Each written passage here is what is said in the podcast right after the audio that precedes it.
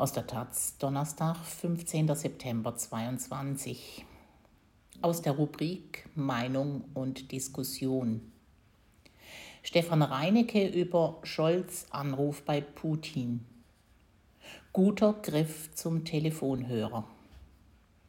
Kanzler Scholz hat mit Putin telefoniert. Zum ersten Mal seit Mai.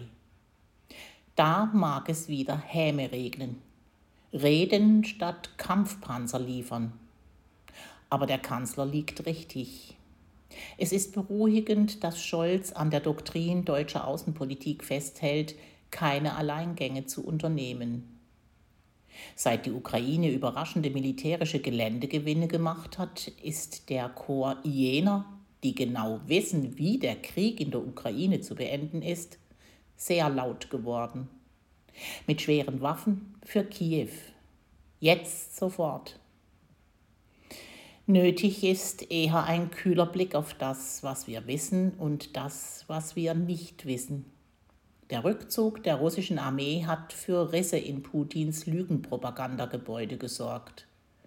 Es gibt offene Kritik an ihm und eine Suche nach Schuldigen für die nicht zu leugnende Niederlage. Das ist neu. Dies schon für die Morgendämmerung seines Untergangs zu halten, ist aber voreilig. Das Regime arbeitet mit Gewalt, Repression, Mord. Und die demokratische Opposition ist ohne Einfluss und Struktur. Offen ist auch, wie die militärische Reaktion aussehen wird. Wächst die Einsicht, dass dieser Krieg nicht zu gewinnen ist, oder radikalisiert Putin es ist schwer abschätzbar, wie irrational dieses System reagiert. Aber so zu tun, als wäre Eskalation keine Möglichkeit, ist naiv. Deshalb ist Scholz Telefonat richtig. Das verzerrte, hermetische Weltbild Putins wird es nicht öffnen, aber es setzt das Signal, Verhandlungen sind möglich. Scholz hat von Putin das Bekannte gefordert. Waffenstillstand, Rückzug der russischen Truppen, Verhandlungen. Er hat klargemacht, dass der Westen auf eine russische Eskalation des Krieges reagieren wird.